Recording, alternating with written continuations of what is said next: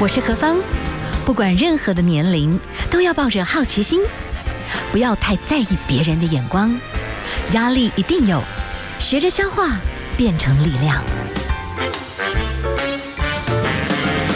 幸福有方，提供给您幸福的配方，成为一个更好的自己。I will be better, renewed day by day.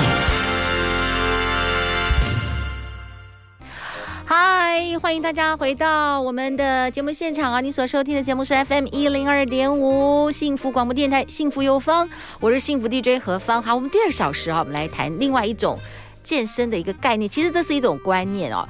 我觉得这几年呢，有非常非常非常多的讯息，我们是需要缓解压力的。但缓解压力，然后大家的那种交感、副交感神经的平衡，其中有个最好的办法，就是去大自然走走，这种绿色的机会、绿色的接触哈，然后无感哈，你就闻到那种草香，然后你走在一个这种呃幽静的小道里面哈，我觉得这个是一个非常非常非常美的一个自愈力的一个好时机。然后空气当中有芬多精，好，可是呢。曾几何时，早期台湾有一段时间，我觉得步道弄得很丑，所以就有一个运动叫做手作步道的开始啊。好，我们今天哈跟大家呢来连线访问的哈是台湾千里步道协会的副执行长徐明谦，徐副执行长，副执行长你好。呃，主持人好，各位听众朋友大家好。好，先来请教一下，其实台湾有很多很多美好的风景，然后呢，在历史里面，其实我们也有很多很棒的一些古道哈，然后慢慢慢慢，有时候你在网络上看到很多五十 plus 的朋友啊，他们现在哇，大家修就就去去践行，去大自然走，然后感觉很开心。可是我们的副执行长，你是在有一个因缘际会之下，你开始来推动，不要去再去这种呃充斥着大自然那种水泥步道，要开始推动手作步道。这个因缘际会跟我们介绍一下好不好？好的。哦，我大概就是在呃二零零零年左右哈，就是那时候开始爬山。是。那当时爬郊山的时候，就看到说，哎，怎么大台北近郊原来可能很自然，或者是原来可能是呃旧的古道的铺面呢，它都在变成水泥化，啊，铺上了花岗岩，而花岗岩其实是台湾不会生产的食材，哈。然后那所以那时候我走这种步道的时候，就感受到。呃，膝盖会非常的痛，对，啊、呃，因为呃，就是我那个时候才开始也爬百越，可是我背重装爬南湖大山一个礼拜，我的膝盖不会痛。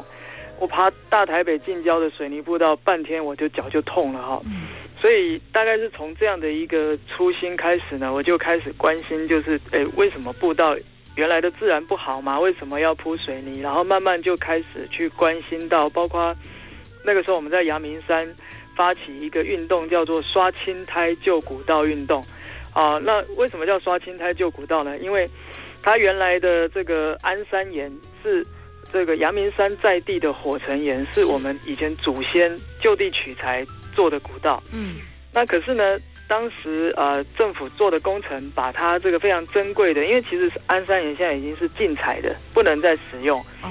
不能再新新采啊，是。那所以你把它挖起来变成废弃物，然后再铺上水泥铺花岗岩，它要解决的问题是说，因为啊石石阶上面长青苔，那所以那时候我们其实就提出一个概念，就是步道是需要维护的。其实呢，我们可以用很多种方式去处理青苔，但是不一定是要把这样子的天然的或者是以前的古道把它改变它的样貌。哦，那所以从那个之后，我就一直在寻找一个比较好的答案，呃，包括说那时候想说，哎，做木栈道呢，还是铺碎石呢，还是有什么更自然的铺面的材料？是。可是，一直到二零零六年，我那时候申请到客委会的逐梦计划，到美国的阿帕拉契山境去参与他们的步道自工，那我才眼界大开啊！原来这个世界上。呃，只有台湾是用发包工程的方式在做步道的整修，其他的国家呢，为什么步道可以非常的自然？其实是因为他们都是用大量的用自工、用人力、用专业的这个呃协会或者是专业的呃老师来带领自工来做步道的维护，那步道就可以看起来非常的自然，然后又很好走，是。又不会湿滑泥泞，哎，这个蛮重要的哦，因为呢，未来台湾真的都是熟龄化的这些朋友们会非常的多。其实我们也很鼓励大家，真的就是好好的接近大自然。但接近大自然，如果是手作步道，你才不会受伤，然后又真的觉得跟大自然很棒的结合了。好，我们等一下休息一下，待会儿呢继续的请教一下我们的徐明谦副执行长来跟我们谈一谈哦，这个手作步道啦，哈，呃，你在进行这个学习的时候哈，有没有什么印象深刻的一个呃记忆跟经验？好，我们等一下，我们现在欣赏一首歌曲，好吧？我们来欣赏的是孙燕姿所所带来的《一起走到》。好，现在时间是下午的四点十六分哈。好，我们所收听的节目是 FM 一零二点五幸福广播电台幸福有方节目。好，好，我是幸福 DJ 何芳。我们今天来谈到的是，如果走进大自然哦，如果说是走在那个水泥道上面，确实因为那个反反作用力，其实我们的膝盖。今天不小心也丢胸。好，我们今天呢，我们连线访问的哈是我们的呃台湾千里步道协会的副执行长徐明谦徐副执行长。哇，好酷哦！副执行长，你后来真的到了这个阿帕拉契山，所以呢，你开始一路就开始在推动这个手作步道。哎，手作步道其实是不是跟我们的环境啦、生态啦，也必须都要很有关系？就是要就算不算就地取材？然后，呃。就是你要去了解当地的一些人文特色吗？这个部分，如果从国外的一些经验，你有没有一些蛮特殊的学习跟我们分享？好，OK，呃，当时到美国的时候呢，呃，我原来去走他们的步道的时候，我完全看不出来有人的有人工的痕迹哦，是哦，对，所以我那时候就想说，哎，我我报名来当志工，可是我到底要做什么？好像没事做这样。嗯那可是我真正开始做步道的时候，才发现，原来其实，呃，国外的步道是不是去铺铺面？就是步道呢，其实不不等于铺面。可是，在台湾，你就会想到步道就要铺什么东西，其实不是，它是要解决排水的问题。哦，呃，其实像比如说那个呃，它在选线上面，其实呃，水是步道最大的敌人。像我们走土路会觉得湿滑、积水、泥泞，对，真正造成问题的是水。哦，那所以他要处理的是排水，或者说我们如果在一个爬坡，我们觉得呃好像那个水会冲蚀的很厉害哈，然后人不好走、不好踩。那所以它其实是从源头就解决什么问题呢？就是我在选路线的时候，我同样是要上到山顶。那我选一个在这个大地形上面，我可能比较迂回，然后可以是之字形的绕，或者是腰绕的方式上山。那我从选线减缓坡度之后呢，我就可以少做一点阶梯，这样大家也不会到处都要走好汉坡。好，所以其实你少做了阶梯之后，你后面要做的设施就会变少，那你要维护的东西也会变少。哦，那所以像。比如说，我第一个功法那时候做的就是维持这个呃路面向外泄水的、向外排水的这个坡度。我把那个呃，因为人踩了以后，它中间会凹下去嘛，所以通常下雨之后呢，你可能就积水在中间啊，或者是冲蚀。那所以我现在把这个呃路面把它维持向下、向外侧、向下边坡倾斜的幅度。Oh. 我的水是不是从上边坡下来就自然流到下面啦？对。那然后我们呢，有一些局部的地方可能再去做哦。假设我这个土是粘土，那我可能就把烂掉的土挖起来，我放一些石头在里面，然后在表层再覆盖一些薄薄的土，然后再去把落叶呢，捡一些落叶撒上来覆盖。所以其实你你。基本上做完之后，你会感觉到环境美学是什么？就是你做过不留痕迹，这才是最上乘的功法。哇！假如你做不到看得到设施，那这个就是算是下下下等的。假如说你做越多设施，其实我们看到现在很多步道的设施损坏，比如说扶手栏杆啊会断掉啊、裂开啊，土那个木栈道木头烂掉啊、钉子翘起来，其实步道上的危险因素。都是来自于设施，好，那其实根源之道就是减少设什么栈道平台啊，嗯，减少设这一些人为的设施，你尽量让尊用尊重自然的角度去去处理步道，啊，然后又让大家走起来很舒服。那像我到亚洲的地方去看一些国外的步道的时候，亚洲的步道跟欧美的步道又不太一样，欧美步道就是像我刚刚讲的。你基本上以为那个都是很自然的。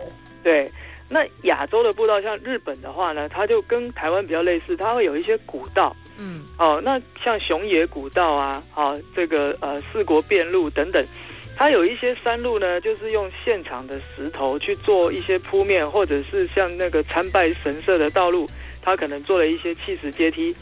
那这些东西呢，它一定是现场的食材啊、哦，然后铺设起来是有古代的那种感觉，像我们去冲绳的那个首里城，首里城旁边它特别有一个景点叫做。啊、呃，百年的石碣道是哦，那它就是用那个整个呃，就是珊瑚礁岩那种老古石去铺的，所以它就变成是一个特色一个景点。所以如果我们先民他要解决呃一些可能比较重度使用的路面，我要加上一些铺面的时候，它因为就地取材，所以呢每个地方的食材不一样，砌法不一样，就会给这个古道很大的观光亮点跟特色。啊，那所以我回到台湾之后，跟林务局还有国家公园啊，就开始在讨论说，那我们怎么样把手作步道能够应用到实际上的步道工作里面来？所以一开始的时候，我们是先办工作假期，嗯，哦，就是呃，志工呢等于是来呃度假，那其中有玩的部分，也有劳动的部分。玩的部分我们就会跟社区的生态旅游做结合，好，那所以。呃，就是这三天两夜，本来你去走一条步道，你可能半天一天你就离开了。其实你跟这个地方没有什么很深刻的连接跟感情。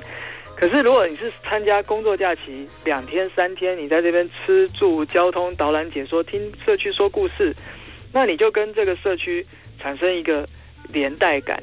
好，然后那对社区来说，这就是地方社区经济的。很好的来源啊，哎，好酷哎！好，我们先休息一下好不好？所以就是说，有一些朋友去看这些资讯的话，他也可以去玩，对。那同时之间，他又等于去上一些课程，然后又跟大自然做接触，身心健康就对，哎，还不错。好，我们先欣赏一首歌曲，待会再来请教一下哈。原来这个手作布啊跟我想象的是不太一样，还蛮好玩的。我们来欣赏周杰伦所带来的《说走就走》。现在时间是下午的四点二十七分，你所收听的节目 FM 一零二点五幸福广播电台，幸福有方。好，今年哈快要过去了，那假日的话呢，如果天气还不错，说真的，可能可以到这些步道去走走啊。所以我们访问到的连线访问的是台湾千里步道协会的副执行长徐明谦，徐副执行长。副执行长，你刚刚提到的，在美国哈欧美，他们可能的那种自然沟法是真的是完全看不出来有人工的痕迹，但是其实有很多。排水啦，这些部分其实都做了很多很细致的功夫。可是呢，这种日系的有时候感觉有点仪式感，也蛮不错的。你会觉得啊，有古意跟大自然有某种结合，其实我觉得也蛮不错的。好，那你现在对于这个手作步道在台湾目前的这个分布哈，哎，你的看法是怎么样？你跟我们介绍一下，有哪些是有一点那种有仪式感的？那有一些呢，就是真的是做出那种完全看不出来，很天然这样。好，呃，其实。我们知道步道呢，它有不同的环境，好，然后那也会满足不同的使用者需求。所以，比如说像呃，有一些我们不是说水泥步道完全不可以，但是呢，它可能是在已开发的城市里面的人行道，嗯，方便比如说行动不便的人或老人家，好，他们行动比较可能比较不会受到阻碍。但你不会想要这样的东西放到玉山上，你也不想要它出现在八通关古道上面。那为什么？其实步道是有一个核心价值跟目标，就是我到底这条步道它的最主要的特色，我的步道应该围绕着这个特色，不能够呃毁灭这个特色嘛。是。所以我们会有步道分级。那所以像比如说呃，在我们的手作步道的书里面就有介绍到嘉明湖国家步道哈。嗯。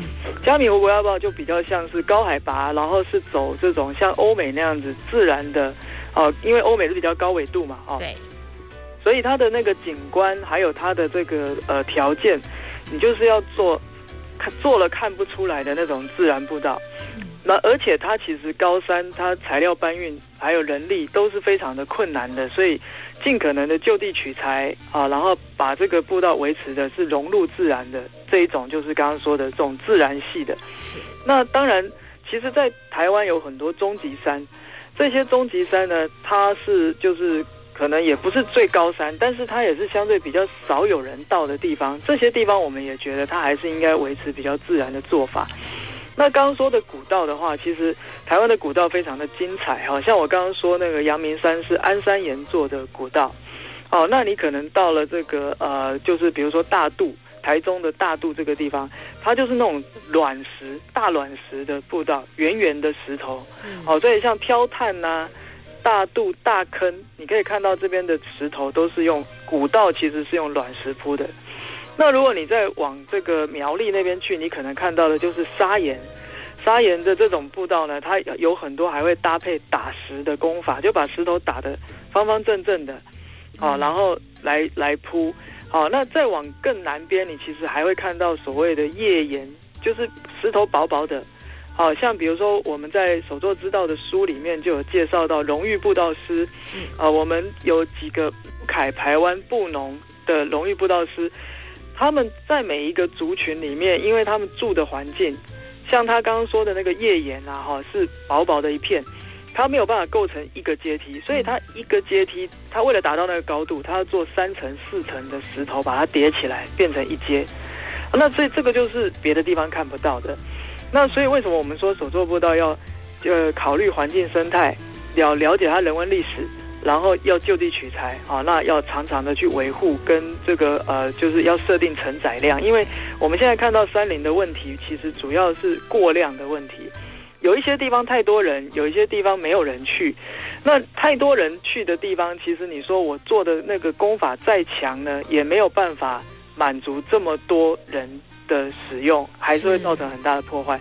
所以我刚刚说的分级、分区、分类。把这个承载量定出来之后，我们尽量把人分散，嗯，哦、呃，就是尽量往浅山哦、呃，大家不要一窝蜂都去爬百越。其实有的时候终极山哦，它的挑战性是比百越还要。还要困难的，可是只是一般人不知道那些路的存在。OK，对，好，我们今天好访问到的哈是我们的徐明谦徐副执行长哈，我们等一下休息一下，待会儿呢再来跟我们谈谈，不管是手作之道哈，这个逐鹿跟自然对话的这种山境美学，还有接下来假期到了哈，有没有什么推荐的步道可以去走走？好，我们待会儿呢再继续请我们的副执行长跟我们来分享。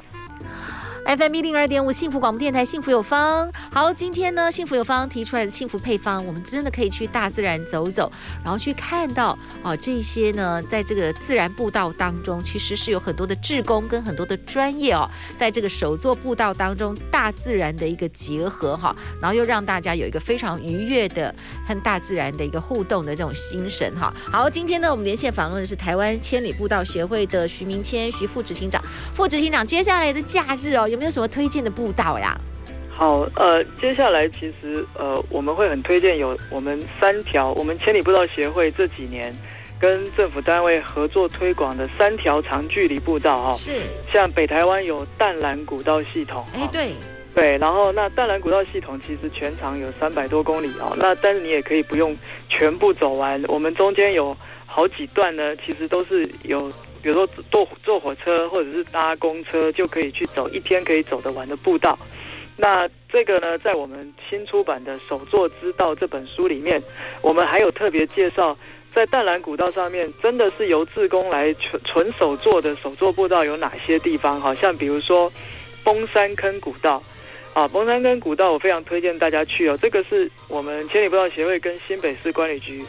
呃，合作大概花了三年的时间，总共投入了六百多个志工，把六公里的步道呢，用手作步道的方式复旧如旧的整理出来哈。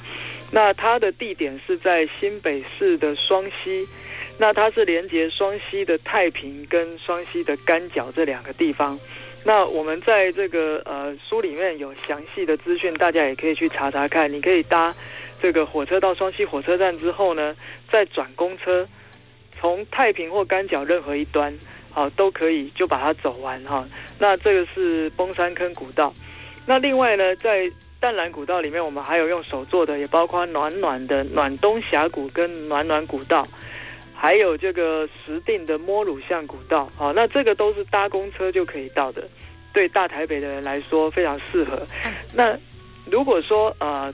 因为接下来是冬天嘛，哈，就是我们可能过年期间，台北比较容易下雨，所以我们可以把步伐移到中中部跟南部，哈。对。我们另外推动的呢有彰之西路，彰之西路是客委会啊、呃，用了两三年的时间啊，把这个路线从桃园龙潭三坑一直到台中的东势，全长也是有两百七十公里哦。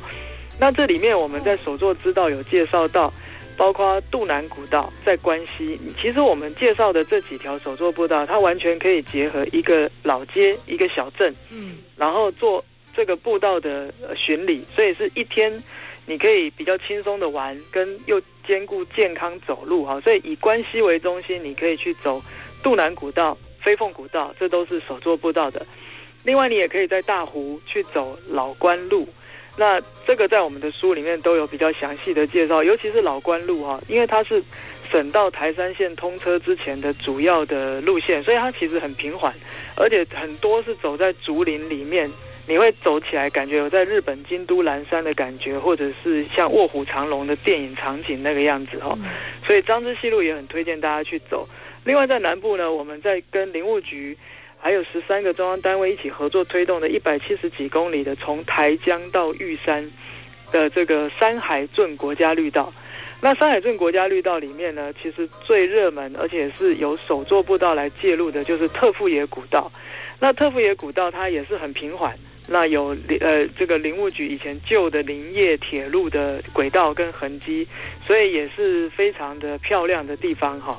那其实除了这三条国家级长距离步道之外，我们在手作之道里面也介绍了很多在大都市近郊的，你要不是呃，就是要做手做步道，你可能不会去到的地方哦，或者是那种远的不得了，你可能如果不是因为参加工作假期，你根本。就没有机会去到的地方哈，那这里面都有非常多的路线，有长有短，有有困难有简易的，就是大家可以去参考手作步道跟手作之道里面总共有三十条步道的推荐。哇，好，这本书籍里面大家真的想要在假日走走，真的可以来研究一下。我们等下休息一下，我可不可以请教一下哈，我们的这个副执行长，就是有难的有简易的，那开始要。开始去走这个步道之行啊，感受这个手作步道的特殊性哈，有没有要什么装备呀、要注意的什么事项？我们待会再请你跟我们讲一下，好不好？哈，好吗？我们先来欣赏一首歌曲啊，这是文慧如所带来的《走走》。您所收听的节目 FM 一零二点五幸福广播电台，幸福有方。好，我们去大自然走走。我们今天要连线访问的是台湾千里步道协会的副执行长徐明谦，徐副执行长。副执行长，如果说哈，我们现在有一些朋友，呃，大概算五十 plus，那开始，或者是有些那种退休族哇，很开心，反正就是要去很多挑战各种步道哈。可是那种天气这么冷哦，或者是说有时候下雨，有没有要注意的事项，或者是要带什么样的装备比较安全？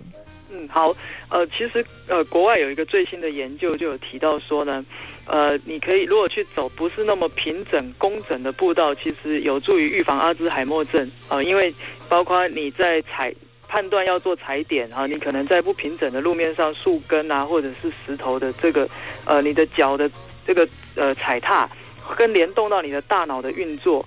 所以那神经元的反射会非常的活化，那就可以预防阿兹海默症。所以非常推荐大家去走这种，不要去走那么不工整的什么木栈道 或者是天空步道，因为那个那个其实你没有办法训练你的大脑哈。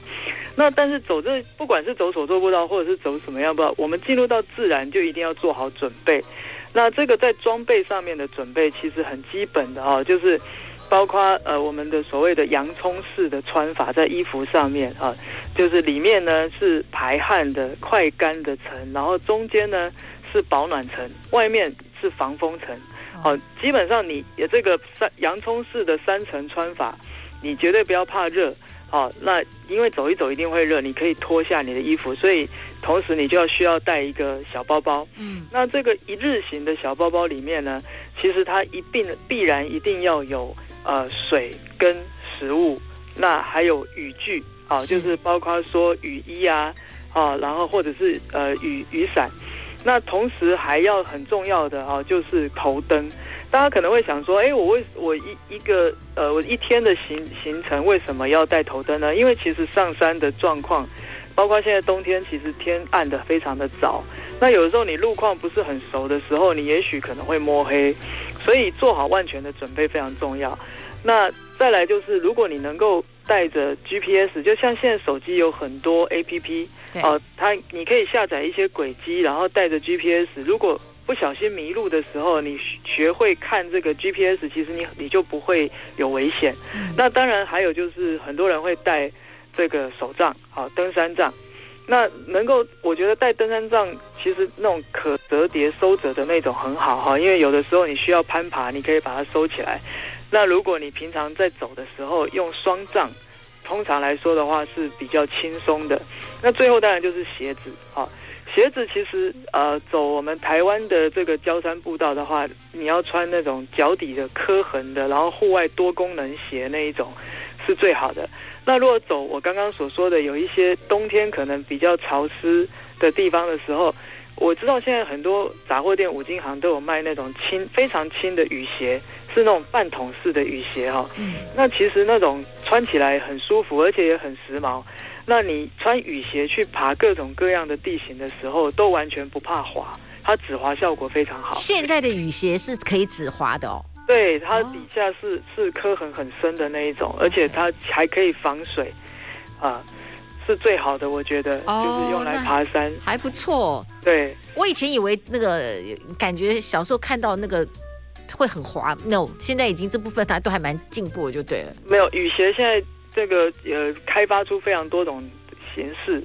那我刚刚说那种最轻量的，你穿起来都感觉不到那个鞋子的重量的那一种，我觉得很适合那个熟龄的人来穿。是是，哎，很酷哎，还不赖。那我们等一下休息一下，我们可以请教一下，因为刚才我们讲到，其实呢，所谓现在也蛮流行的哈，去参与这个手作步道。刚才呢，我们的副执行长有讲到，有一个古道，其中的一区很推荐，就是好多六百多位的志工，等于也一起在。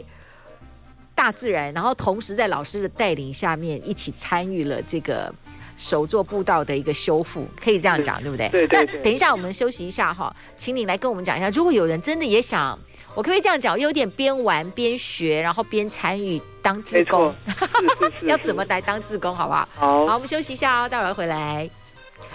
好，今天何方呢？我们访问到的是台湾千里步道协会的副执行长徐明谦，徐副执行长来跟我们介绍的是手作步道哈。那当然有很多很细的这些呃手作步道的一些历史啦，或者是一些故事。但我们最后想请教的副执行长，我想有些朋友应该呢也会蛮有兴趣去担任手作步道哈的志工，可以边玩边学哈。这个要怎么样才能成为志工？要上课吗？哦、嗯，呃，其实如果是参加工作假期的话，不用上课哦。就我们在两天或三天的安排里面呢，其中晚上的时间会有一个简单的课程哈、哦。但是其实只要带着一个，就是你可以想要来亲近大自然，然后想要劳动一下筋骨的心，那其实并没有什么条件的限制，也不需要事前的这个准备哈、哦。那呃，通常我们报名的管道啊，会开放在千里步道协会的官方网站，或者是粉丝专业，脸书的粉丝专业哈。那大家可以锁定。那通常比如说像呃两天一夜比较轻松的，我们在新竹的千段期跟社区合作的工作假期来说的话，呃，通常都会有导览解说的部分啊。所以像。这个地方的历史啊，这沿途有什么样的植物，有什么样的动物，有什么故事，我们会先有一个半天左右的导览解说活动，然后之后呢，才会是收集材料，跟在大家合力的情况之下，包括搬木头或搬石头，然后一起完成一些呃我们需要做的改善的东西。那所以其实在这个里面就会呃还有社区的风味餐，好，其实大家每一个社区。都会卯足全力来准备那个当地的那个在地美食哈，所以这个这个一直都是非常受欢迎的。哇！那如果是一天的话哈，一天的这个呃安排里面，像我们在台北大众走的双溪沟古道。哦，那其实它我们也是半天的导览解说，会看木炭窑，会看一些以前的这个水郡的遗迹，然后呃，我们就会一起来完成。像去年的部分，我们完成了一个石桥，算是一个非常大的工项，大概要八九个人一起来搬石头。那我们其实不用担心，我们都有准备工具，然后我们会跟大家说明工具安全使用，还有就是像搬运非常大的石头的时候，我们其实是有大的网袋，然后所以可以你一个人一定搬不动，但是四个人、五个人、六个人哈就可以一起来做这件事，所以它相对来说是没有那么困难的。一般来说是十八到六十五岁是我们招募志工的区间。哦、那但是呢，我们最近小孩呢，小孩对对对对，我们之前也会有一些例外，就是针对像亲子共学团，呃，家长一起带领的时候，我们其实最低有到小学啊、呃，小学的这个阶段一起来做的。那最近我们来刚打打破一个记录，就是我们在桃园的食疗步道。呃，有办了五梯次，然后那个我们就号称是千岁团哈，里面最年轻的是六十几岁的啊，然后也有八十几岁的这个阿公阿妈哈。那我们本来觉得说，哎，这个年纪比较大，会不会其实做不了什么事哦？后来我发现他们都是做农的经验哦，所以其实就厉害，做起来很厉害。我们的那个推进的速度哈，因为我们给开给这一些。啊，千岁团的工项主要是改道，因为原来的路线呢又上上下下，然后很陡。我们选择了一个比较平缓的路线，他们去把这个除草啊，把这个路找出来，然后整理出来，做得非常的好，而且速度非常的快。好，所以我相信在步道上呢，我们一定会找得到所有的年龄层，或者是大所有的人都可以找到自己舒服参与的位置。OK，好，所以今天哈，我们请到的是我们的副执行长来跟我们谈哈，诶，大家可以找到自己的位置。那所以，但是重点是，有时候会，如果这样讲起来，大家蛮好玩的。台湾现在慢慢好像熟龄的朋友也多，诶，说有可能每一次的这种自工招募会抢爆了，会这样吗？会哦，其实都是秒杀的，秒杀。像我们这一次啊。呃跨年这一次，我们跟台东领馆处合办嘉明湖的呃五天的工作假期，是。要背重装上山哦，然后又在这种下雪的环境底下来做不到，有八十多个人报名，我们只能够筛选十五个。啊，哇！所以要汉草要叫好哈，因为金嘴可能也落水，但大家多么想去啊，对不对？对，但是我要先声明哦，我们的嘉明湖工作假期其实是没有到嘉明湖的，因为是上山工作啊，所以是做那个步道。但是其实台东领馆处非常用心，他们每一次工作假期结束，会安排一天是到台东的原住民部落。哦，去体验，OK，因为我觉得那个比到嘉明湖还要更有意义，因为其实我们真正的认识到在这个土地上的主人，还有就是接触到原民的文化，那其实对于促进社区的经济也是很有帮助的。哇，所以刚才你已经报名那八十个人，现在呢要赶快练汉草了，对不对？就是身体要 练好。你们怎么样？到时候要每一个人要搬那个。搬米袋这样跑跑诶，来回跑这样才能选出十五位吗？没有，我们 我们会报名的时候，我们会有开放题，就是请大家列举自己的经验啊，比如说你的户外劳动的，你户外的经验哈，有没有上过百越？然后当然也要看那一次有没有要上百月哈。就我们每一次因应那个活动对象，还有包括步道的难易度，我们会设计一些题目。那大家只要耐心的填写，把你。实际的经验写上去，我们会依照大家填写的内容来筛选。说，哎，这一次如果是相对难度比较高的，那我们可能就要挑选体力状况会比较好一点，要有百越经验的。但是大部分像我刚刚讲那种一天的、两天的，其实它就是没有那么高的门槛。那所以你只要是很乐意、开放心胸，跟很多陌生人一起。生活的这样子的呃特质，其实都很适合。是，好啊，大家好好把握机会，以后要赶快去看。这是现在这种自工应该会秒杀，还蛮好玩，对身体又很好，对不对哈？对。好，我们今天非常谢谢徐明谦副执行长来跟我们谈到这个手作步道的一些美好，也很酷哦。我们也大概有一点概念的分享。那我觉得跟大自然结合，让我们的身心都非常非常的平衡哈。我觉得这是一件很好的一个未来的一个取向啦。希望我们很多的这些步道啊，越做越酷。好，那越越来越好，非常谢谢。那最后我们来欣赏的是这个徐丹丹所带来的《一起走吧》，非常谢谢我们的副执行长跟我们的分享哦，谢谢，谢谢。